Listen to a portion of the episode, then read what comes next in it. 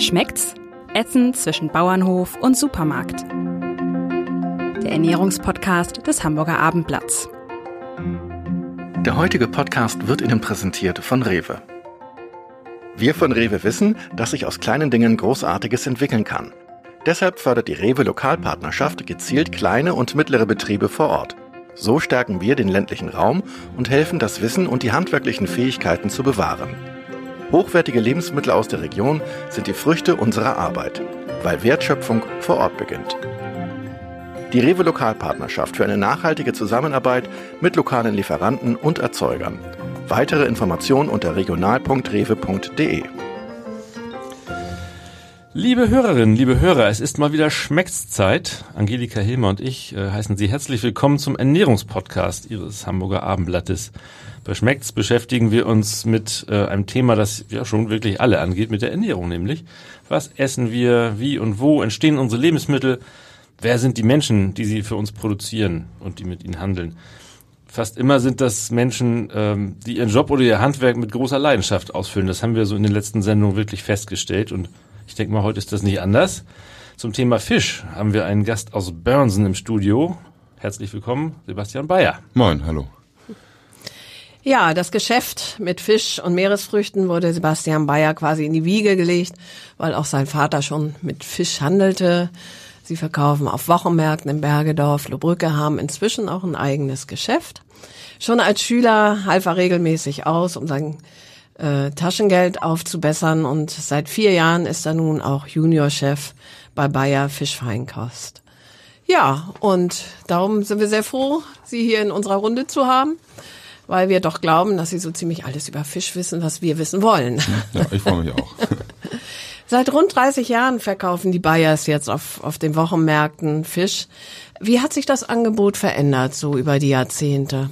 Oder hat, sich, hat es sich verändert? Ja, also ich habe ja vor 16 Jahren schon angefangen, so zum Wochenende immer auszuhelfen und in den 16 Jahren hat sich schon viel getan. Davor auf jeden Fall auch. Ähm, das Sortiment ist mehr in die Richtung gegangen, dass es halt das Essen schnell zubereitet werden muss. Also ich habe früher noch so an, in einem Marktwagen mit so einem kleinen Ausziehteil, mit so einem kleinen Tischchen gearbeitet und da habe ich ganz viel ganze Fische verkauft.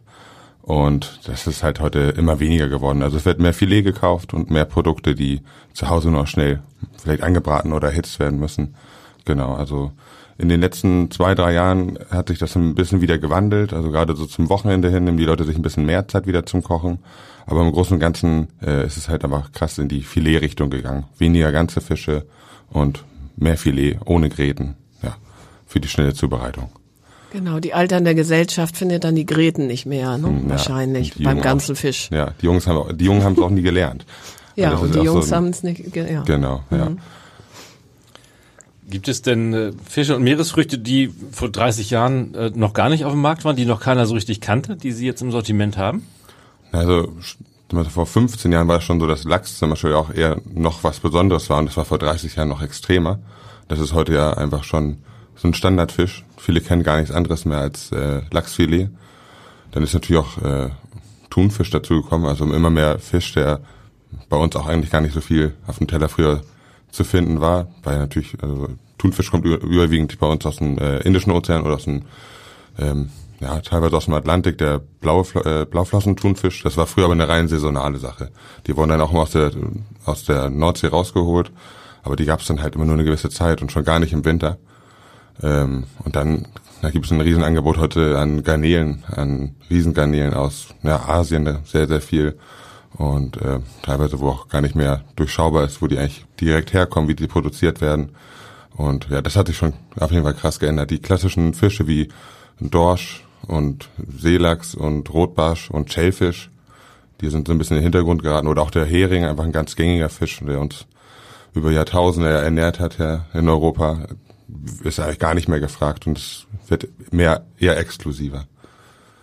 Den Hering dann nur noch als Matthias, oder? Ja, auch das wird halt weniger nachgefragt. Ja. Ne? Also auch noch, mhm. aber es ist halt schon krass, wie sich das in den 16, letzten 16 Jahren geändert hat. Also der ist halt nicht mehr sexy. Es ist halt mhm. halt irgendwie Genau. An sich hat er diesen Umami-Geschmack, das sollte eigentlich total modern sein, aber er hat einfach nicht den, den guten Ruf. Den Ruf, ja. Genau. Und das wird natürlich in vielen, äh, Fernsehsendungen und also da, wo die Leute sich ihre Inspiration auch herholen und äh, Zeitschriften immer über die gängigen Fische wie Lachs, Thunfisch, Lachs, Thunfisch berichtet. Aber so die Klassiker, die wir auch vielleicht von ganz früher kennen, die finden viel zu wenig Be Beachtung. Also norddeutscher Fisch oder norddeutsche Fischbratküche kriegst du zwar überall in Hamburg, aber überwiegend halt schlecht. Der Schwerpunkt, das liegt halt auch daran, dass die Produkte, die guten Produkte nicht mehr so schwer, äh, die guten Produkte nicht mehr so einfach zu, zu bekommen sind. Äh, man hat ja so einen Schwank zur mediterranen Küche, die hier sehr, sehr beliebt ist. Und ja, das liegt halt daran, dass man halt mit schlechten mediterranen Produkten lecker kochen kann. Aber finde mal gutes Rapsöl oder finde mal guten Senf für eine gute Senfsoße. Mhm. Das ist halt schwierig und ja, genau. Wird es ja eigentlich Zeit, die alten Arten quasi wieder zurückzuholen. Ja, ja. Also zum Beispiel so ein Hamburger Pannfisch, der wird normalerweise aus Resten produziert. Und es ist natürlich, das war damals auch schon Nose to Tail, das hieß nur anders, hat noch keiner drüber geredet. Wenn du heute aber was anderes als ein grätenfreies Filet in Pannfisch packst, dann wird man erstmal komisch angeguckt.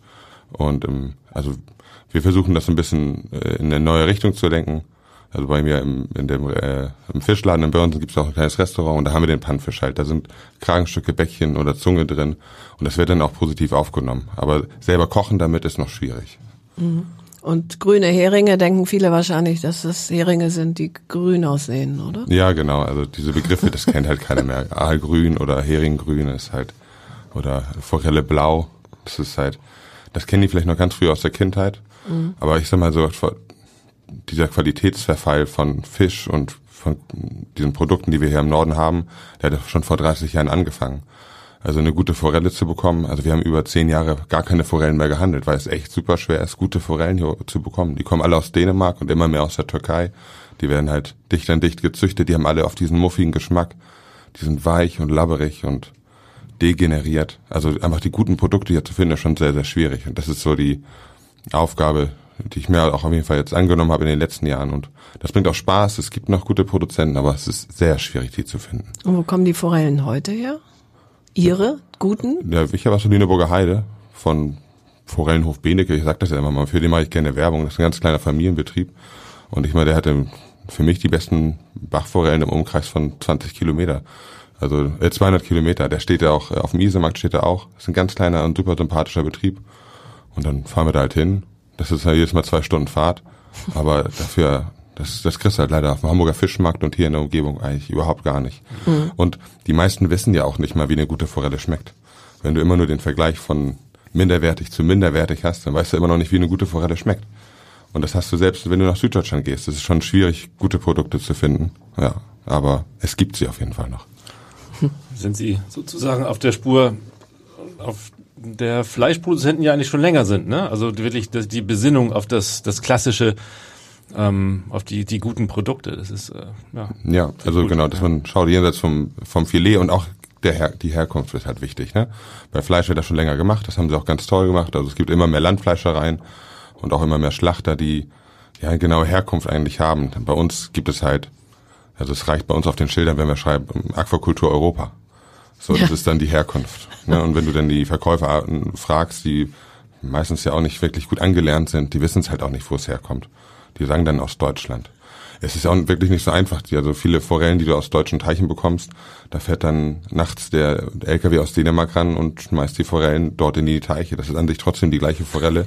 Die hat nur ein bisschen länger in diesem Teich ge ist die dort geschwommen. Und es ist irgendwie sehr, sehr verschwommen und man bekommt es immer öfter mit. Es wird halt viel Schmuh getrieben. Es ist nicht alles schlecht, aber man bekommt viele schlechte Sachen mit. Dass dann halt ein Fisch, der aus dem See hier in der Nähe angepriesen wird, in Wirklichkeit aber auch zugekauft wurde. Ja. Ja. Gibt's aber auch beim Schwein, ein Parmaschinken von belgischen Schweinen ist ja. so ein typisches mhm. Beispiel. Ja, genau. Und dann gibt's vielleicht auch Forellen, die in der Lüneburger Heide geräuchert werden. Mhm. Und dann werden diese auch vermarktet, aber die kommen natürlich dann oft nicht aus der Lüneburger Heide. Ja, ja. Sprechen alle Dänisch. Ja, richtig. Mhm. Oder Türkisch. Haben Sie dann, fehlen bei Ihnen auch Arten im Angebot, die zum Beispiel wegen Überfischung, die Sie äh, entweder gar nicht mehr an, auf dem Markt sind oder wo Sie sagen, nee, das kann ich eigentlich nicht mehr vertreten? Ein ganz bekanntes Beispiel ist natürlich Thunfisch. Also den hatten wir ganz zu Anfang, äh, als ich aufgemacht habe, habe ich mich noch nicht getraut, den äh, ganz rauszunehmen. Also mit der Öffnung des Ladens habe ich zum Beispiel den Zuchtlachs komplett rausgenommen. Das war dann erstmal, das war im Ende September, Oktober und dann kamen die Leute und kannten uns ja auch nicht und der Laden war proppevoll und alle wollten halt Lachs kaufen, weil mhm. das ist erstmal okay, wir gucken mal, was das hier für ein Laden ist und dann nehmen wir irgendwas mit. Und für die Leute ist irgendwas, ist halt Lachs. Ist immer Lachs, ne? Ist nichts ja, Besonderes. Ja. Und ich hatte keinen Lachs und da fing die Aufklärung dann an. Und das war für viele sehr äh, spannend. Dann gab es natürlich auch die Fragen, ja, was ist denn mit Biolachs und mit dem? Also ich muss mir für jeden Kunden sehr, sehr viel Zeit nehmen. Das haben jetzt viele schon angenommen. Lachs gibt es bei mir so ungefähr drei Monate im Jahr, wenn es mal Wildlachse gibt. Ansonsten biete ich halt gern Bachforellen an, die auch zu den Salmoniden gehören oder auch schöne Saiblinge. Und im September letzten Jahres habe ich Thunfisch dann halt komplett von der Karte gestrichen. Da kamen die Leute in meinen Laden, das hat mich immer so gestört und dachten, na, Herr Bayer, wir haben gehört, Sie haben so ein nachhaltiges Angebot. Oh, Thunfisch haben Sie auch.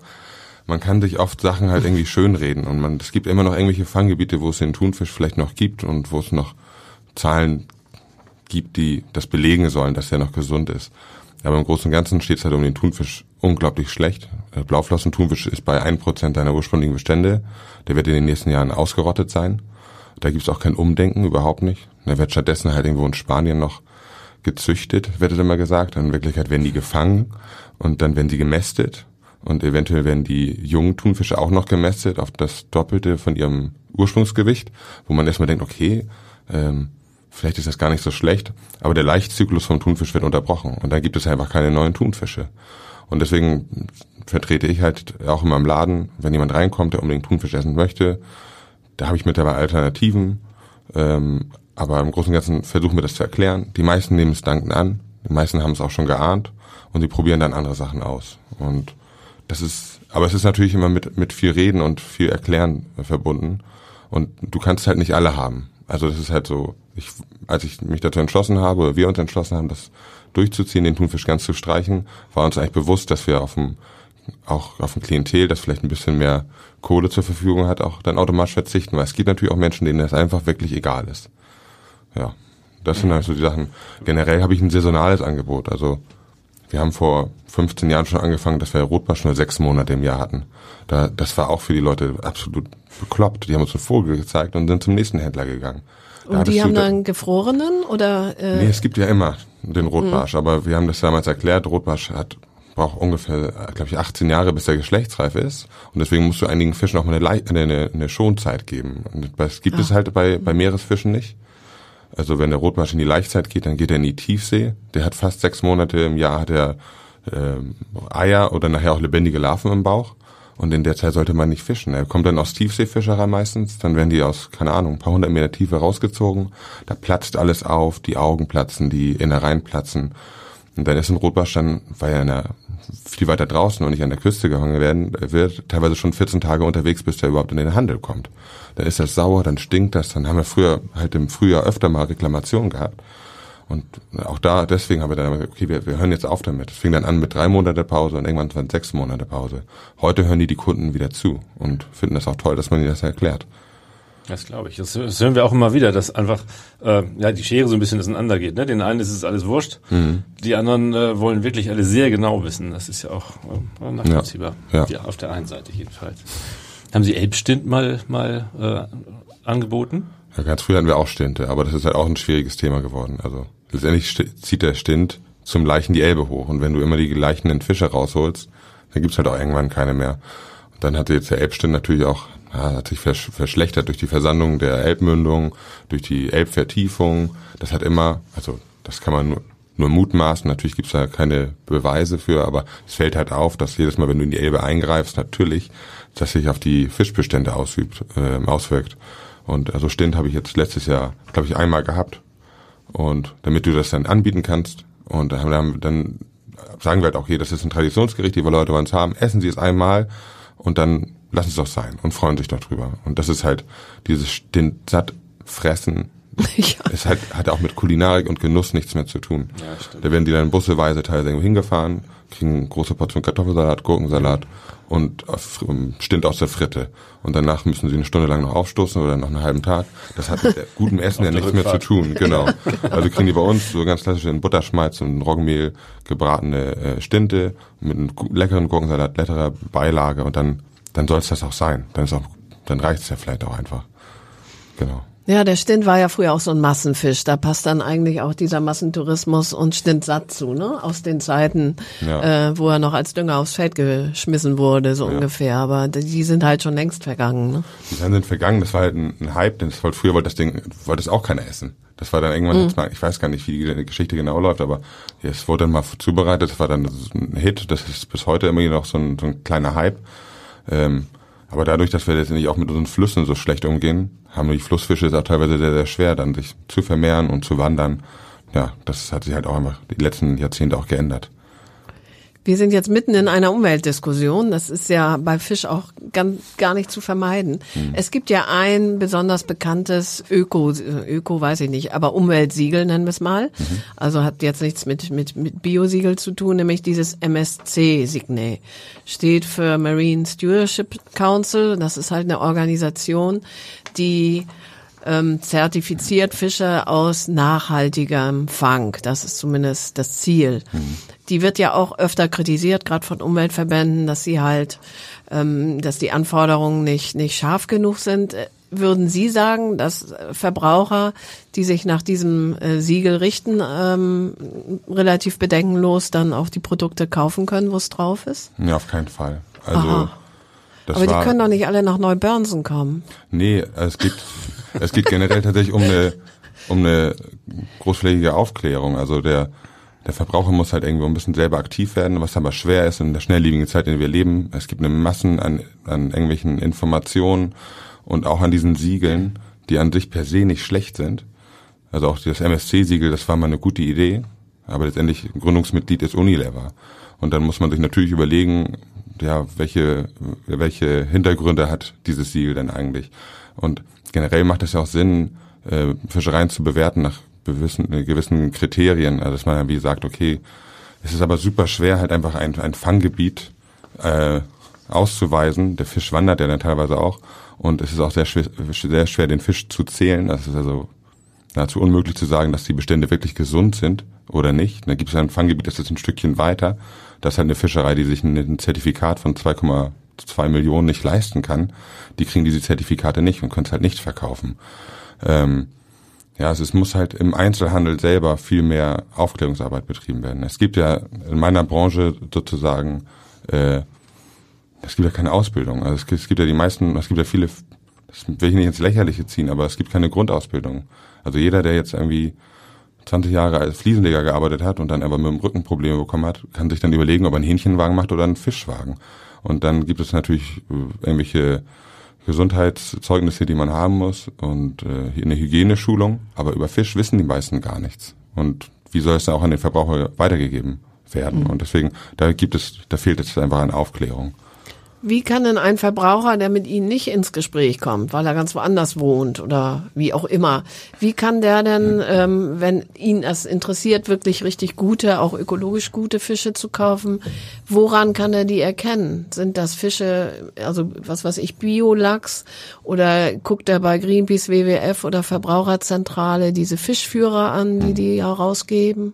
Also diese von Greenpeace, ähm, diese Fischführer sind schon mal nicht schlecht. Das ist eine Grundlage, an die man sich richten kann.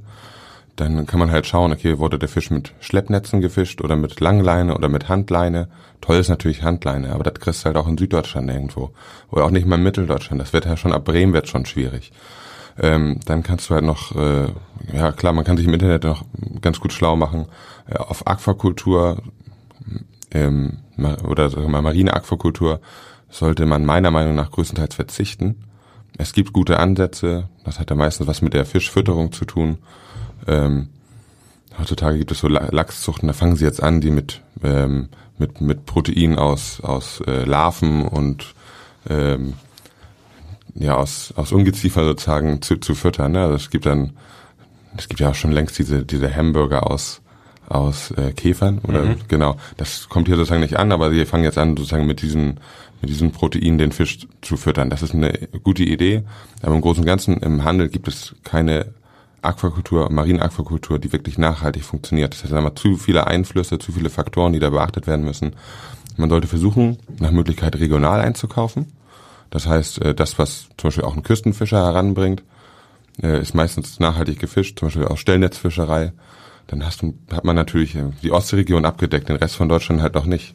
Aber dann gibt es natürlich auch, das habe ich vorhin gesagt, ähm, gute Teichwirtschaften, also Aquakulturen, ähm, die in einem geschlossenen System funktionieren. Das ist, kann schon mal ganz nachhaltig sein. Da gibt es halt Naturlandzertifikate, die sind ja sehr, sehr kritisch auf jeden Fall. Wenn man also jetzt eine Forelle oder ein Saibling aus Naturland äh, zertifizierten Betrieben holt, hat man, ist man schon auf einer ganz guten Seite. Und dann gibt es natürlich auch gerade Binnenfische, die wenig Beachtung bekommen, wie Karpfen oder Hecht. Da gibt es sozusagen keine Nachfrage und die gibt es richtig, richtig viel, gerade in den Karpfen. Das ist eigentlich eine der nachhaltigsten Aquakulturen überhaupt, die es ja schon seit Jahrtausenden gibt. Die ist aus China gekommen und war damals schon nach unseren Maßstäben super nachhaltig, so ein richtiges Kreislaufsystem gewesen. Ja, das will heute keiner essen. Und da müssen wir halt sozusagen auch ein bisschen eingreifen und den, den Konsumenten zeigen und den Kunden zeigen, was man aus Fisch aus der eigenen Region halt alles so Schönes machen kann. Für mich ist Karpfen einer der unter, meist unterschätzten Fische. Man kann, man kann so viel tolle Gerichte damit machen, aber dann muss man den, den, den Verbraucher erstmal zeigen, wie man zum Beispiel die Gräten da rausbekommt und ja, so ein bisschen die Angst nehmen. Das war vor, vor 10, 20 Jahren oder ja, wahrscheinlich eher vor 20, 25 Jahren auch noch anders. Ne? Da wurde, glaube ich, viel, viel mehr Karpfen noch gegessen hier. Ja, genau. Also, da fing das Problem ja sozusagen auch an. Es gab eine große Nachfrage nach Karpfen und dementsprechend wurden die auch damals gemästet mit Maisfütterung oder so. Also wenn Sie jetzt nach Sachsen gehen und sich das angucken, da gibt es so richtig Getreidesilos direkt neben den Tafen, Karpfenteichen. Die wurden halt einfach gefüttert ohne Ende mit Mais. Die waren dann auch muffig und modderig. Also wenn du einen richtigen Naturkarpfen hast, der nicht so hochgezüchtet wurde oder hochgemästet wurde, die schmecken halt ganz anders. Und ganz, deswegen hat dieser Karpfen so einen schlechten Ruf, weil der vor 20 Jahren schon furchtbar geschmeckt hat oder vor 15 Jahren. Hier gab's immer Weihnachten und alle waren genervt, weil Oma und Opa Karpfen gemacht haben. Äh, was Modderiges und genau. Fettes, genau. Ja, und aber, dann die vielen Gräten vor der Bescherung, schrecklich. Ja, ja, genau, ja. Und die volle Badewanne, ne, vor ja, Weihnachten. Ja. Kannst wieder nicht baden. Richtig. Und deswegen, da, deswegen hat er einen unglaublich schlechten Ruf. Mhm. Und äh, ich versuche das noch ein paar Jahren, aber selbst da, da stoße ich auf taube Ohren. Karpfen ist so schwierig. Können Sie den zubereiten im Bistro? Also ein Karpfen hat ja auch das Problem, dass er eine gewisse Größe hat. Also mhm. einen ganzen Karpfen kriegt man ja irgendwie kaum gegessen. Können, zerteilen Sie den und sagen hier ein Viertel Karpfen oder so? Ne, ich hatte jetzt irgendwie, also Karpfenblau, also irgendwie mhm. so gekochten Fisch will eh keiner mehr haben. Nee. Also wir haben mal so ein asiatisches Gericht gemacht. Wenn er nur aus China kommt, dann liegt das ja auch sehr nahe, das asiatisch zuzubereiten mit einer selbstgemachten Fischsoße. Das kam auch wirklich ganz gut an. Ähm, und dann habe ich auch mal große Naturkarpfen hatte ich aus der Nähe von Rotterdam. Die hatten keine Ahnung 15 Kilo Monsterkarpfen und die habe ich äh, heiß räuchern lassen und das war super. Das schmeckte wie Kasseler Nacken. Also das war wirklich unglaublich lecker. Und äh, dann haben wir dann zum Spargel äh, gegeben und das fanden die mhm. Leute auch sehr sehr lecker. Aber das ist halt auch dann sehr ausgefallen und sehr speziell. Ähm, es gibt ja diese Steker-Methode, die man aus Österreich viel kennt wo das Karpfenfilet dann in kleine Stücke geschnitten wird, auf der Haut aber gelassen wird. Da werden die Gräten also klein geschnitten, sodass du die beim Essen nicht mehr spürst. Das ist dann auch eine Möglichkeit, den zuzubereiten und zu braten. Oder zum Beispiel in einem Bierteig. Genau. Das ist super lecker. Das ist süddeutsch, ne? Ganz also genau. dieser gebackene Karpfen, herrlich. Ja, aber hier mhm. kennst du das halt eigentlich, die meisten kennen das nur äh, Karpfenblau. Das mhm. ist ja nicht sexy, der guckt einen noch so an. Mhm. Und dann hast du so ein halbes Tier da auf dem Teller liegen oder einen ganzen sogar. Das ist, mögen die halt nicht mehr sehen, die meisten. Ja, stimmt. Das Kann ich auch verstehen. Ja, ja genau. Wie ist es mit Aal? Ja. Haben Sie den äh, nee. im Sortiment? Ich habe ihn immer im ähm, äh, Oktober, mhm. November habe ich ihn im Sortiment. Da gibt es irischen Fall äh, Aal. Das sind Aale, die sich dann die Flüsse runterfallen lassen, um sie dann in dieser Gossersee abzuwandern zum Leichen. Ähm, ich finde, das ist, wenn man halt lang genug sucht, irgendwie noch vertretbar. Aber da gilt es halt auch, möglichst auf Aal verzichten. Also da gibt es, es gibt viel zu wenig Aal. Die Eibestände sind komplett zurückgegangen, was auch an der Situation teilweise in den Flüssen liegt. Das hatten wir ein Wandertier. Der wird dann teilweise irgendwelchen Schleusen oder sowas zerschreddert, wenn er weiter, äh, weiter schwimmen möchte. Dann wurden halt auch ja, über Jahrzehnte die ganzen Jungale im asiatischen oder diese Glasaale dann verkauft als Delikatesse. Das sind halt Aale, die halt noch ja, so groß sind wie ein kleiner Regenwurm, genau. Kleiner als ein Regenwurm ja. und die werden dann halt, ich weiß nicht, wahrscheinlich frittiert oder roh gegessen. Ich kann das weiß ich ehrlich gesagt nicht. Aber dadurch gab es halt dann auch diese Le dieser Laichzyklus wurde unterbrochen. Dann gibt es Zuchtaal, der kein Zuchtaal ist, das ist Mastaal. Aale kann man nicht züchten. Die haben halt diesen speziellen Laichweg, die müssen in dieser Gosshalsese wandern zum, zum Reproduzieren. Da werden halt auch junge Aale dann in Teiche gepackt und die werden gemästet, gefüttert und auch da ist der Laichzyklus unterbrochen. Also wenn man Aal isst, dann halt irgendwie von einem Fischer aus der Nähe, der die dann hier nachhaltig fängt. Und dann sollte man das vielleicht einmal im Jahr machen. Und dann sollte das auch dann erledigt sein. Möglichst sollte man darauf verzichten. Sie hatten ja eben schon gesagt, Forellen sind toll, also Süßwasserfische, Karpfen aus der Region oder der erweiterten Region.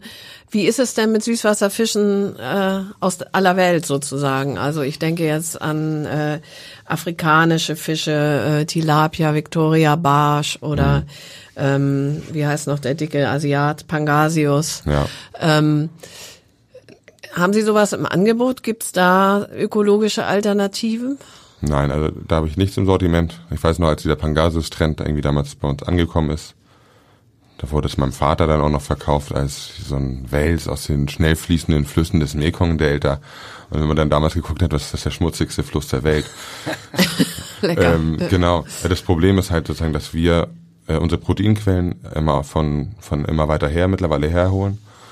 Wir wollen halt den, ich sag's einfach mal, den Scheiß hier nicht vor der eigenen Haustür haben. Also wir lassen das irgendwo in Vietnam züchten oder äh, in Afrika, zum Beispiel mit diesem afrikanischen Wels, den hat man mittlerweile auch immer mehr hierher geholt ähm, ja, letztendlich hast du im Mekong-Delta ein ökologisches Desaster. Also diese, auch der ethische Aspekt, den darf man nicht vergessen. Die Arbeitsbedingungen für die Leute dort, die Lebensbedingungen für den Fisch, der dann teilweise über zwölf Stunden zu den Fischfabriken getragen wird über, über trockenes Land. Also die, diesen, so ein Wels ist ja unglaublich zäh. Die werden ja dann, werden dann teilweise die, diese Teiche, das sind Teiche direkt neben dem Mekong-Delta, die werden mit dem schmutzigen Wasser befüllt und dann werden die ordentlich gemästet, dick gemacht und mit Antibiotika gefüttert, natürlich auch, damit sich nicht so viele Krankheiten bilden. Dann werden diese Teiche halt äh, abgepumpt. Das heißt, das ganze Schmodderwasser geht wieder in den Mekong-Delta zurück. Und dann liegt dieser Wels dort halt relativ trocken, wird dann mit Körben äh, zu Fuß oder mit dem Fahrrad oder mit dem Motorrad äh, in diese Fischfabriken teilweise gefahren, die mehrere Stunden bis zu zwölf Stunden unterwegs sind. Die leben die ganze Zeit dann auch noch. Und da werden sie dann halt auch zu menschenunwürdigen äh, äh, Situation oder ähm, wenn sie dann produziert, da stehen die Leute halt im eigenen Schmodder, äh, im Fischblut selber. Das hat nichts, nicht viel mit Hygiene und halt auch nichts mit Arbeitsschutz oder sonst was. Und diese Viecher werden ja dann auch noch behandelt mit Phosphaten, damit sie schön Wasser ziehen. Die sind, also Pangasius, das jedes Filet ist gleich groß. Und wenn du es aufgetaut hast und gebraten hast, hast du 70 Prozent weniger Gewicht teilweise. Also das kann man halt auf jeden Fall nicht vertreten. Dann dieses beliebte Beispiel mit dem äh, afrikanischen Victoria-Barsch. Da hat man sich das eine, ja, das war, hat man damals ist das eine Sünde gewesen, den, der kommt nicht aus Afrika. Das ist ein, ein Barsch, der eigentlich aus dem Nildelta kommt. Den hat man dann zu Ehren von Königin Victoria, hat man den dort äh, reingeworfen und wollte den halt züchten dort. Und dieser, dieser Barsch hat halt das ganze Ökosystem damals schon zerstört. Alle anderen Fische gefressen. So ein Barsch wird ja riesengroß und der Barsch hat die Eigenschaft, alles zu fressen, was kleiner ist als er. Also die Fische, die es früher dort im Viktoriasee gibt, sind alle ausgestorben. Es gibt jetzt noch diesen Viktoria-Barsch und zwei, drei andere Sorten. Tilapia gibt's da auch noch drin.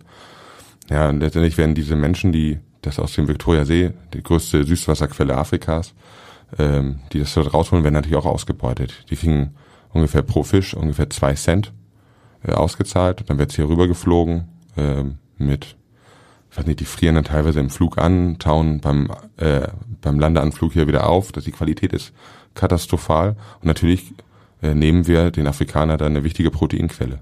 Einfach damit wir hier ein schönes, schieres Stück Filet haben, das eine schöne Farbe hat und keine Gräten hat. Also Gilt aber auch für die europäische Küstenfischerei, ne? Die fischen ja auch gerne vor der afrikanischen Küste. Ja, genau, die afrikanische, die also, es gibt Zahlen, die kann man vielleicht später hier mal aufführen unter dem Interview.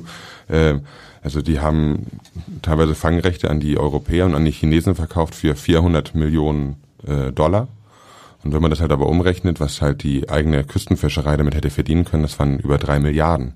Also da werden halt, das hat viel mit Politik nach zu tun und ähm, es gibt halt eine Menge, oder gibt eine Handvoll Menschen, die damit Geld verdienen, die Fangrechte äh, vor den eigenen Küsten, also vor der Ostatlantikküste, äh, zu verscherbeln an die Spanier zum Beispiel.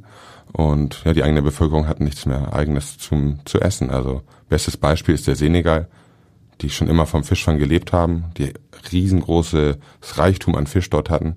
Die konnten an den Verkauf, die konnten ihre Familien ernähren und die konnten die noch weiter verkaufen. Es gibt richtige große Fabriken, die auch äh, extra für den äh, europäischen Markt ja noch produziert haben, aber das ging in die eigene Tasche. Und vor ein paar Jahren hat, haben sie angefangen, die Fangrechte zu verkaufen. Und dann ist es halt irgendwie erlaubt, dass da ein, ein Schlepper, also ein Schorler aus Spanien fischt. In Wirklichkeit fischen da drei. Das ist halt auch diese illegale Fischerei. Da wird nichts gegen gemacht. Und mittlerweile ist es so, dass ja immer mehr Senegalesen abwandern, auch hier nach Europa, weil sie halt keine Lebensgrundlage da mehr vor Ort haben. Und deswegen ist es halt wichtig, das, was ich meinte, dass man schaut, möglichst regional gefangenen Fisch zu haben, weil irgendwann fällt es einem sehr schwer nachzuvollziehen, wie wurde man Fisch eigentlich gefangen und produziert und ja, das ist halt ein riesengroßer Rattenschwanz, den das mit sich zieht. Ich merke schon, das Thema Fisch ist wirklich hochgradig vielschichtig. Ne? Ja. Also ähm, man spricht so viel übers Fleisch, über die Regionalität, aber äh, beim Fisch ist das irgendwie, außer bei Ihnen, ja. und jetzt dankenswerterweise bei uns noch gar nicht so angekommen. Ähm, es ist, Fisch ist ja nun auch ernährungstechnisch eine, eine wichtige Eiweißquelle, reich an Omega-3 äh, äh, ungesättigte Fettsäuren, sind ja besonders gesund, sagt man. Ähm, ist das für Sie ein Verkaufsargument? Werden Sie oft danach gefragt, was ist jetzt für mich besonders gesund im hm. Laden? Ja, das ist ja ein Verkaufsargument der Industrie sozusagen. Also deswegen wird über Fisch nicht negativ berichtet, weil es immer als äh, super healthy Food und äh, super nice und voll gut fürs ökologische Gewissen verkauft wird. Also natürlich ist Fisch wichtig für, für die eigene Ernährung. Die Industrie sagt, man soll dreimal die Woche Fisch essen am besten. Das ist natürlich absoluter Blödsinn. Also einmal die Woche reicht vollkommen aus. Also das ist halt, und das kommt auch darauf an, welchen Sagt Fisch der Fischhändler. Ja, mhm. also einmal die Woche reicht aus. Und dann rede ich halt auch nicht, gut, ne? ja. dann, genau, und dann reich, rede ich auch nicht von 250, 300 Gramm Filet, sondern also 150 Gramm Fischfilet ist mehr als ausreichend. Also 120 würde auch schon ausreichen. Und wahrscheinlich würde ein Ernährungswissenschaftler sagen, auch sogar noch weniger, wenn man ansonsten auch eine ausgewogene Ernährung hat. Ähm, wenn ich jetzt zum Beispiel einen Zuchtlachs esse, wo immer mit geworben wird, dass er unglaublich viel Omega-3-Fettsäuren hat, er hat gar keine Omega-3-Fettsäuren mehr so großartig. Weil dort wird immer mehr auf eine, eine pflanzliche Proteinbasis gefüttert. Die kriegen also Soja und Getreide sehr, sehr viel, weil das Fischöl immer teurer geworden ist. Und wenn ein Fisch wachsen soll und Omega-3-Fette produzieren soll, dann muss er tierisches Protein zu sich nehmen. Wenn der Lachs aber immer nur Soja und Getreide frisst, dann bildet sich Omega-6. Und dann hat man also diesen Gesundheitswert überhaupt nicht mehr da. Also wenn man jetzt Lachs isst, ernährt man sich nicht gesund. Man macht die, das Ökosystem vor den, vor den Küsten kaputt und man ernährt sich einfach nicht gesund. Es gibt ähm, Empfehlungen in, in Norwegen, dass die Frauen in Norwegen, wenn sie in der Schwangerschaft sind, nicht mehr als einmal die Woche Lachs essen, allerhöchstens, weil es sich auf das ungeborene Kind ausüben kann. Weil ja auch in diesem Futtermittel halt ungesunde Stoffe drin sind, wie Etoxiquin, das wurde jetzt umbenannt, das sind Ersatzstoffe, das sind Antioxidants, aber ist hochgradig krebserregend. Das ist überall verboten, aber im Fischfutter ist es immer noch erlaubt. Und das hat alles damit zu tun, halt, dass ja der Preis immer stimmen muss. Also man welcher Fisch hat denn viel Omega-3-Fettsäuren? Alle, alle Fische, die halt Andere Jäger sind. Genau, ja genau. Das, dazu mhm. gehört der Kabeljau, der Wolfsbarsch, also alle ja, Fische, die sozusagen auf andere kleine Fische jag, äh, jagen. Der Hecht. Der Hecht zum Beispiel auch, mhm. der Zander. Genau, die haben alle ganz viel Omega-3. Und man kann natürlich auch jetzt kleinere Fische essen, so den Hering oder die Sardine. Die haben auch natürlich, die fressen auch Kleinstlebewesen, die haben auch Omega-3-Fette. Auch, die Forelle. Auch, auch reichlich, ja genau. Die Forelle, ähm, die wird nun ja auch zugefüttert, aber wie gesagt, also man muss genau schauen, was man isst. Aber so ein Lachs zum Beispiel ist einfach, den man irgendwo kaufen kann oder in einem Sushi-Laden. Das ist garantiert kein Fisch, der einen gesund macht. Wie oft essen Sie denn Fisch? Also ich esse halt immer ich sag mal, dass ich esse, dass in den Palasch kommt, ne? Also ich esse tatsächlich schon drei oder viermal die Woche Fisch, aber das, was halt da über, überbleibt. Ja, ich brate mir jetzt nicht viermal die Woche eine Seezunge. Ich liebe halt zum Beispiel so einen schönen Pannfisch oder wenn halt mal im Bistro mal ein Backfisch zu viel rausgegangen ist, dann esse ich den halt. Also ich esse halt eigentlich gar kein Fleisch und ähm, wenn meine Kinder bei mir zu, äh, wenn ich für die koche, wollen die mal Plattfisch essen. Ich esse auch nie den gleichen Fisch. Muss, die wollen immer einen ganzen Fisch. Die sind auch ganz klein. Die finden das ganz toll, wenn da so ein Kopf dran ist. Das ist bei Kindern wirklich so die versauen die Erwachsenen meistens. Die Kinder wollen immer einen ganzen Fisch sehen und finden das ganz, ganz toll. Dann kannst du den Fisch auch näher bringen. Aber ich würde mal sagen, so dreimal die Woche esse ich auf jeden Fall Fisch. Wie alt sind die Kinder? Sorry. Hm. Zwei und fünf. Oh, ja. Und, und die haben eine Begeisterung für Fisch. Also wenn da halt irgendwie, die wollen immer einen ganzen Fisch mit Kopf. Die finden das manchmal ein bisschen gruselig, aber die essen das trotzdem dann immer gerne mit. Ein Filet, dann stochern sie rum. Aber wenn ich so eine, eine Klische oder so oder einen kleinen Butt oder eine Scholle brate, das finde ich super toll. Ja. Ja, ich glaube, man muss es auch ein bisschen erklären und, und erzählen, was, was da, was das für ein Tier ist, ne? Das sind dann, mhm. dann sind sie sicherlich offen. Handeln ja. Sie dann auch selbst mit Ihren Kindern oder allein? Nee, ich habe immer zu wenig Zeit, leider. das ist irgendwie der Plan, schon seit Jahren mal wieder so, mhm. mal angeln zu gehen und rauszugehen, aber das, das ist noch gar nicht. Das kommt irgendwann wieder. Was ist Ihr Lieblingsfisch jetzt auf dem Teller? Tja, also ich liebe Steinbutt, auf jeden Fall. Seezunge ist so ein Essen, sind ja diese ganzen Edelfische, die sind auch wirklich fantastisch. Aber ich mag auch gerne Klische, das ist so Schabe, das ist ein Fisch, den auch mal keiner kennt. Ich esse, esse sehr gerne äh, Plattfisch. Ich kann ja gar nicht sagen, dass ich einen Lieblingsfisch habe. Ich esse auch super gerne ein schönes Stück Seelachs oder einen schönen Länge gebraten. Ähm, oder Wolfsbarsch ist auch ein toller Fisch. Also das kann ich überhaupt nicht sagen. Ist immer so, mal so, mal so. Ich habe aber, ich habe tatsächlich kaum Fische, die ich so gar nicht mag. Ich freue mich immer über irgendwas Leckeres. Wenn Sie jetzt unseren Hörern einen Tipp geben äh, wollten für ein ganz besonders gutes Fischrezept, was wird Ihnen da einfallen? Ja, man sieht immer so, das ist im Podcast natürlich auch super schwierig, ein großes Rezept jetzt rauszugeben. Das stimmt. Ähm, generell sind das manchmal so, wenn du die Basics schon richtig gut machst, dann kannst du schon super lecker essen.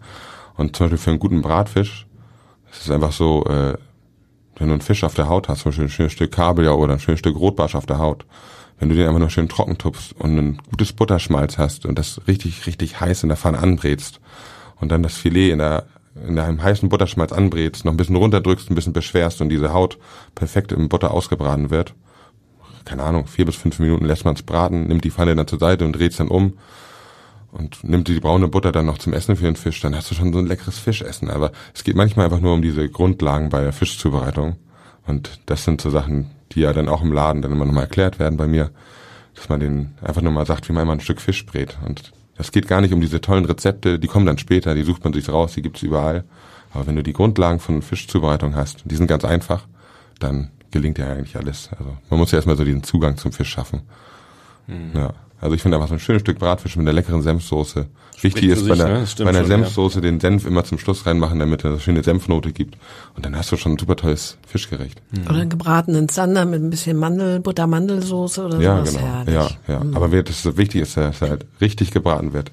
Mhm. Dass er eine krosche Haut hat. Und das sind diese kleinen Erfolgserlebnisse, auf denen kann man dann langsam aufbauen. Wie erkennt denn ein Kunde, ob ein, ein der Fisch, den er sich jetzt vielleicht äh, zu kaufen vorgenommen hat, auch frisch ist? Das ist super schwierig zu beantworten, aber die meisten kaufen halt nur noch Filet. Mhm. Da erkennt man es eigentlich gar nicht, ne? Ja, wenn du es einmal gesehen hast, schon, aber es ist halt okay. wirklich super schwierig in der Theke auch wirklich frisches Filet mal zu bekommen. Also ein Rotbarsch zum Beispiel, der ist nicht gelb, der ist rot. Der ist rosa, rot von der Farbe her, der glänzt so ein kleines bisschen auch, der hat ein also man sieht das ein bisschen das Fett manchmal auf dem Fleisch so richtig schimmern. Das hat also auch was damit zu tun, wie der richtig gehandelt wurde, dass der nicht aber abgespült wurde oder sonst was. Man, man geschultes Auge kennt das natürlich, aber also es sollte halt diese Lamellen vom Fischfilet, die sollten nicht auseinandergehen. Der Fisch sollte nicht gelblich sein, sondern ein weißes oder rosanes Fleisch haben. Und ja, das ist halt das einzige, den Geruch halt, das hast du aber erst, wenn du zu Hause bist. Also das siehst du ja an der mhm. Theke halt auch nicht und das kannst du das Filet auch nicht einmal riechen jetzt. Ähm, man, Geruch heißt, er soll nicht nach Fisch riechen, glaube ich, ne? Oder? Ja, genau, dass man halt einen, diesen sauren Geruch hat sozusagen. Mhm. Also man ein frisches Filet hat sind die Lamellen geschlossen, das ist irgendwie nicht zerfleddert oder sonst was und hat eine schöne Farbe, rosa, weiß aber nicht gelb. Und bei ganzen Fischen erkennt man es, glaube ich, an den klaren Augen. Ne? Jedenfalls ist ja, genau. mir das mal erzählt Aber dass worden. die Augen halt richtig trüb werden, das, das tritt ja auch erst nach ein paar Tagen ein. Und auch die Kiemen sind auch noch vier, fünf Tage nach dem Fang relativ rot. Was ja auch wirklich nicht heißt, wenn der Fisch jetzt gefangen wurde und fünf, sechs Tage schon irgendwo in der, ähm, in der Kiste oder so liegt, dann heißt es ja nicht, dass der alt ist. Wir haben ein komplett falsches äh, Bild von frischen Fisch. Also die Leute denken immer, sie kaufen mir irgendwie Fisch aus der Theke und der ist dann wirklich fangfrisch, was ja auch oft suggeriert wird. Aber der Fisch ist, wird beim Rotbarsch oft schon 14 Tage unterwegs. Wichtig ist, wenn der Fisch angekommen wird und verarbeitet wird, dass der dann auch vernünftig gelagert wird. Fischlagerung bei einem normalen Haushalt ist ja schon immer die Frage, wie kann ich das Filet denn am besten im Kühlschrank lagern, damit es morgen noch schön ist. Aber es fängt im Großhandel, im Zwischenhandel schon an. Wenn denn, wenn ein Rotbarsch 14 Tage in der in der feuchten Eiskiste liegt, zwar bei zwei Grad oder vielleicht ein bisschen darüber, aber in seinen eigenen Innereien und da liegen noch andere Fische oben drauf. Das ist natürlich schlecht für das Filet. Also ich, wir haben ja vor einiger Zeit angefangen mit dem Dry Aging von Fisch vor anderthalb Jahren und ich habe Fische, die ich über fünf Wochen bewusst abhänge, äh, abhänge, um einen guten Geschmack rauszubekommen, eine schöne Konsistenz. Also Das hat Wie geht das? Das ist noch eine Frage, die hier kommt. Aber Hm. Dry-Aged Fish ist eben in Ihrem Angebot. Das heißt, ähm, den trocknen Sie. Ja, also Dry Age ist halt ein moderner Begriff. Es geht generell Mhm. um eine trockene Lagerung von Fisch. Und ähm, ist natürlich ein Unterschied, wenn ein Fisch jetzt gefangen wird und wie ich ja schon gesagt habe, dann 14 Tage unter Eis liegt mit viel Feuchtigkeit. Man weiß ja, das ist ja auch Süßwasser, das spült dann Jod und Fett runter vom Fisch. Jod und Fett ist das Einzige, was den Fisch erhaltbar macht. Wenn du den Fisch aber ähm, frisch gefischt bekommen hast und der wird trocken gelagert, am besten auch nicht, dass noch zwei Tonnen anderer Fisch oben drauf liegt, sondern dass er nicht so gequetscht wird. Und äh, ich hänge den dann bei mir im Kühlraum kopfüber auf, mach die, die Innereien raus, das ganze Blut raus, das ist natürlich viel Arbeit und säubere das richtig und versuche wirklich, dass der trocken lagert. Dann kann ich äh, einen Rotbarsch eine Woche lagern und der wird teilweise in der Woche noch besser vom Geschmack und kriegt eine schönere Konsistenz. Da gibt es Bernsteinmakrelen, die entfalten nach drei bis vier Wochen erst einen unglaublich tollen Geschmack. Und das ist, man denkt dann immer so, also man hat immer dieses große Thema Frische oben, was, also das ist natürlich auch wichtig, aber frischen Fisch zu bekommen ist schon einfach super schwierig. Wenn er vernünftig gelagert ist, kannst du davon ausgehen, dass du gut Fisch essen kannst. Was raten Sie den, den Kunden? Wie sollen sie die Fische zu Hause lagern? Also das, der größte Fehler ist immer, dass die zu Hause anfangen, den Fisch abzuspülen. Also man, wenn man den Fisch aus der Verpackung nimmt, dass man den wirklich trocken tupft, das Filet zum Beispiel, oder wenn ich jetzt einen ganzen Fisch habe oder eine Forelle und da sind noch so Blutreste im Bauch drin oder bei der Dorade zum Beispiel, dann wirklich das Blut überall entfernen, aber alles ohne fließend Wasser, ohne Leitungswasser, sondern wirklich trocken tupfen. Dann kann man es auf den Teller legen und zum Beispiel Frischhaltefolie drauf machen. Ähm, aber da muss man auch immer dann schauen, dass, wenn man den jetzt länger als einen Tag lagert, dass sich da kein Schwitzwasser bildet. Wenn der Fisch, ein Fischfilet trocken lagert und meinetwegen, wenn man jetzt kein 0-Grad-Fach hat, sondern einen normalen Haushaltskühlschrank und das über dem Gemüsefach ganz hinten an der Wand, das ist die kühlste Zone im Kühlschrank, da kann man das eigentlich ohne Probleme drei oder vier Tage lagern, wenn der Fisch dann vorher die richtigen Voraussetzungen hat. Ne? Aber also wichtig ist Trockenlagern. Und das schlimmste Fehler bei Fisch ist, dass man ihn vorher immer abspült. Macht man Fleisch, macht man es auch nicht. Und beim Fisch ist es halt wirklich verheerend. Das Einzige wirklich, was das Filet schützt, ist diese Jod- und diese Fettschicht. Und die spült man sozusagen mit Leitungswasser runter. Gibt es eigentlich einen Fisch, den Sie selber noch nie probiert haben, den Sie unbedingt immer mal essen wollten? Ich habe mal so einen Bericht gesehen über, über Neunaugen, Fluss Neunaugen. Das gehört ja gar nicht zu den Fischen, aber es gibt auch in der Elbe, hier stehen nur Datenschutz. Habe ich schon mal in, in Spanien dürfen die verarbeitet werden. Das sind, also das sind riesengroße Würmer sozusagen, so kann man sich vorstellen, Maul wie ein großer Blutegel. Die saugen sich irgendwo fest und sehen echt ein bisschen gruselig aus. Den hätte irgendwie schon mal Lust, das zu probieren. Das sah sehr interessant aus. Ansonsten gibt es halt eine Menge Fische, die ich noch nicht gegessen habe, die mich irgendwo auch interessieren würden, aber ich mache dann halt doch nicht so Tiefseefische oder sowas. Es gibt so die Alfonsinos, die sollen unglaublich lecker schmecken, aber es ist ein Tiefseefisch, man weiß nichts über den. Wenn ich nichts über den weiß, über seine, die Systematik und über das Ökosystem und wie viel es davon gibt, dann esse ich den halt auch nicht. Aber äh, die Verlockung ist halt immer da, wenn sie sich so auf, keine Ahnung, Instagram oder sonst wo Bilder aus Asien anguckt, was für Fischsorten die da haben. Schon sehr, sehr spannend. Aber wie gesagt, be bevor ich halt irgendwas esse, würde ich mich immer erstmal vorher informieren. Ja. Wie halten Sie es eigentlich mit, mit äh, anderen Meeresfrüchten, wie es ja so schön heißt? Sie haben die Garnelen von schon angesprochen, dass eigentlich keiner mehr so recht nachvollziehen kann, wo die alle herkommen und ähm, ja, welche Wege sie genommen haben. Ähm, wie ist das da in anderen Bereichen? Also es gibt zum Beispiel Riesengarnelen oder auch Tintenfische. Das ist eigentlich das Nachhaltigste, wenn man sich ernähren möchte. Das sind halt Tiere, die unglaublich schnell wachsen und unglaublich früh sterben. Das heißt, sie haben eigentlich mal einen sehr gesunden Genpol. Ähm, das Problem ist natürlich dann immer die Fangart. Gerade bei den Riesengarnelen gibt es einfach nur Baumkurren oder Grundschleppnetze. Die sind halt unglaublich zerstörerisch. Beifänge bis zu 90, 95 Prozent. Und die meisten, also wenn du jetzt Wildfanggarnelen hast, die kommen aus dem Pazifik. Das ist unvorstellbar, wie groß diese Netze sind und wie groß diese Beifänge sind. Die werden dann an, an, an Bord eingefrostet, an dem chinesischen Festland wieder aufgetaut und da werden sie in den Fischfabriken dann halt verarbeitet und da arbeiten halt Uiguren. Das sind halt Sklaven in dem Sinne, also die werden von Arbeitslager, von Arbeitslager zu Arbeitslager geschickt oder auch teilweise nachgewiesen nordkoreanische Wanderarbeiter. Das sind auch Sklaven, die diesen Sklavenstatus immer in ihrer Familie weitergeben. Das Geld, was die bekommen, geht direkt an den nordkoreanischen Staat. Also das, wenn man Garnelen aus dem Pazifik ist, dann unterstützt du teilweise das, das Atomwaffenprogramm von Nordkorea.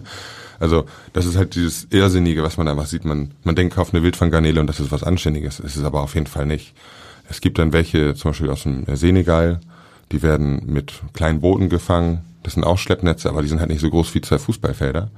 Und ähm, da gilt halt auch, man muss nicht in jedem Risotto oder jedem Spaghetti eine Garnele dran haben, sondern dann muss es was Besonderes sein. Und dann, ich hatte vor kurzem so einen Fall, da, die waren ganz neu im Laden, die hatten ja, über Umwege von mir gehört und wollten auch Riesengarnelen haben. Und ich, ich habe auch ganz tolle, die sind nicht behandelt ohne Phosphat, also ein Kram, aber die kosten halt auch eine Stange Geld.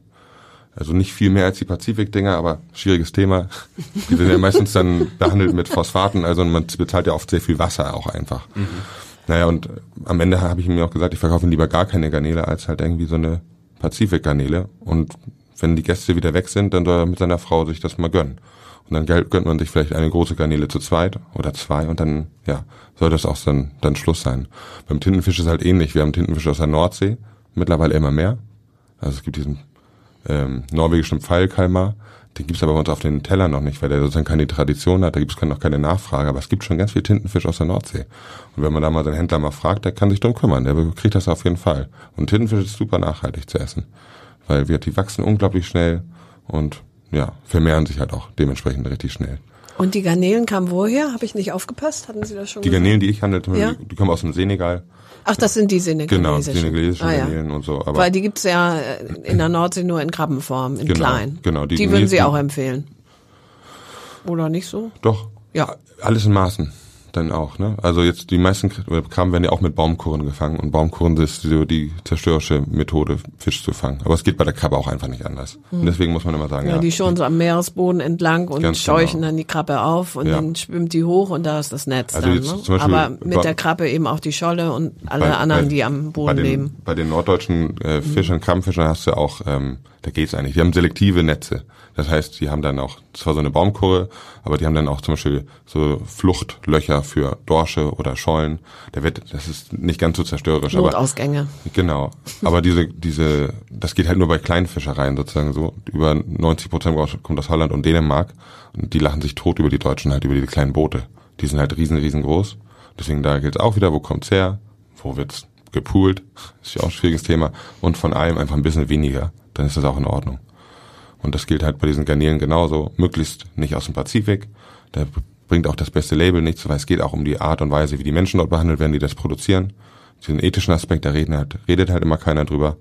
Und ähm, möglichst einfach richtig schön stark einreduzieren und sich das mal gönnen. Und dann was Anständiges. Gut, zusammenfassend lässt sich also sagen, ähm, Fische aus Nord- und Ostsee, also sowas wie Kabeljau, äh, Dorsch, äh, Hering, so die klassischen Fische, da kann man eigentlich relativ bedenkenlos einkaufen, wenn man jetzt nicht bei ihnen vorbeischauen kann, weil man ganz woanders wohnt, zum Beispiel. Ja, ich will kein und auch keine Lust hat, ja. irgendwie sich im Internet jetzt stundenlang schlau zu machen, wenn man mal gerade spontan Bock auf Fisch hat. Also- Was macht man da? Genau, ich will kein Spielverderber sein. Ähm, aber, aber so per se zu sagen, aus Nord- und Ostsee ist halt auch schwierig. Die Ostsee zum Beispiel ist auch kurz vom Aussterben, ist also ein sterbendes Meer. Zum Beispiel Fisch aus der Ostsee ist halt einfach gar nicht super toll. Also wenn man halt Auch aus, kein Hering? Nee, die haben die Heringsquoten haben sie gerade wieder um 60 Prozent, glaube ich, gesenkt, weil der Hering so stark zurückgegangen ist. Also wirklich von allem bisschen weniger. Dann kann man auch von den kleinen Küstenfischern aus der Ostsee mal was holen. Ähm, wenn ich so, man kann es halt unglaublich schwer per se sagen, welchen Fisch in welcher Saison man fangen kann. Durch diese, durch den Klimawandel haben wir auch ständig Veränderungen. Das ist ja, da haben wir noch nicht drüber gesprochen. Anfang des Jahres riefen ganz viele Gastronomen an, die von irgendwelchen Fischern Zander bekommen haben, die voll mit Drogen waren, die einfach im Januar und Februar schon Eier hatten. Das ist normal so. Die waren drei Monate früher dran als sonst. Also man muss zum Fischhändler seines Vertrauens gehen und man muss vielleicht auch ein paar unangenehme Fragen stellen, ohne mit dem Finger auf jemanden zu deuten und einfach einfordern, dass sich der Händler doch bitte darum kümmert, zu erfahren, wo kommt der Fisch her, ist er gerade in der Laichzeit oder nicht.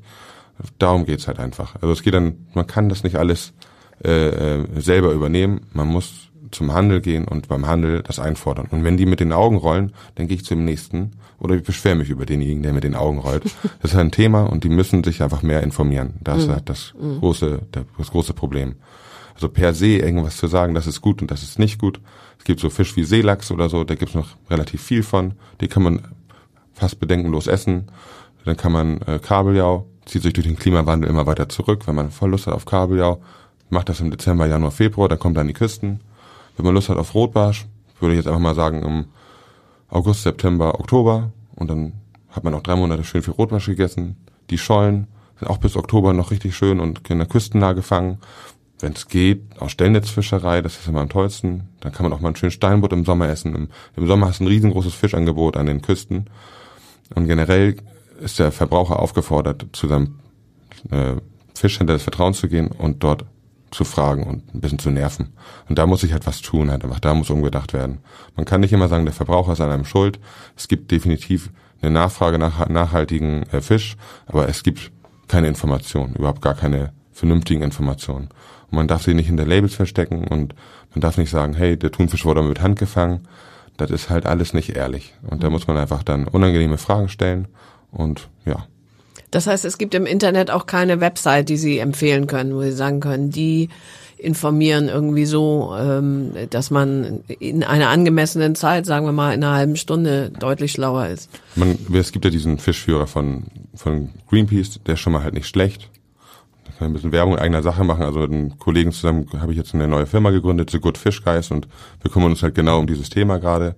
Und da wird es nächstes Jahr eine Internetseite geben mit so einem kleinen Kalender, der aber immer nur vorausschauend für ein halbes Jahr ist. Mhm. Weil ich einfach nicht sagen kann im Januar, ob es im Dezember zum Beispiel Zander gibt, den man mit gutem Gewissen äh, kaufen kann oder anbieten kann. Und das ist ja auch oft von Region zu Region verschieden. Also generell im Internet recherchieren, ja, sich so ein bisschen Basisinformation kann man sich einholen und dann geht's aber halt daran, die Produzenten zu fragen oder halt die, die Händler zu fragen. Wie Vielleicht heißt die, der Fischguide? So gut? The, the Good Fish Guide. The Good. The Good ah, Fish Guide, okay. genau. Mhm. Das ist mit Fischmann Micha, der hat in, in, früher in der Markthalle in Berlin auch eine kleine Räucherei gehabt und sehr, sehr bekannt, der ist in den Uckermarkt gegangen dann. Das ist auch so ein, das ist ein richtiger Glücksfall gewesen. Das ist so ein Typ, der halt auch so denkt wie ich. Und das ist halt super schwierig, jemanden zu finden.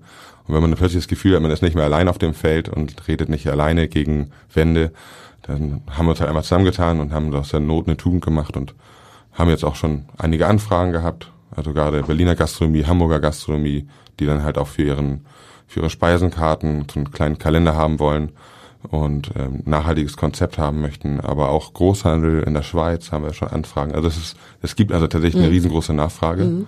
und wir versuchen jetzt erstmal zu bedienen. Aber wie ich schon gesagt habe, also wenn jemand sich selber informieren möchte, im Internet gibt es viele Quellen, gibt aber auch viel falsche Informationen. Wirklich einfach den Händler fragen und nerven. Mhm. mhm. Und gut Fish Guys, um das Geist, immer, ne? Also genau. Kerle, nicht, ja. nicht Guide, sondern nee, Guys. Geist, mhm. Geist ja. Mhm. ja, Fazit. Augen auf beim Fischkauf, ne? Ja. Und, äh, und äh, sich immer ein bisschen mehr schlau machen, als man es bisher vielleicht getan hat, gerade in diesem Feld. Ich fand es unglaublich spannend, mhm. Herr Bayer. Ähm, wir haben, glaube ich, viel gelernt. Angelika, oh ja, oder? Oh ja. Also wirklich. Mhm. Ich dachte schon, ich wüsste viel, aber ist doch nicht so.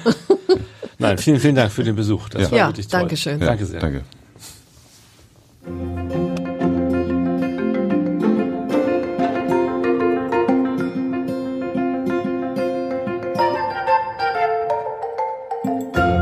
Weitere Podcasts des Hamburger Abendblatts finden Sie auf abendblatt.de slash podcast.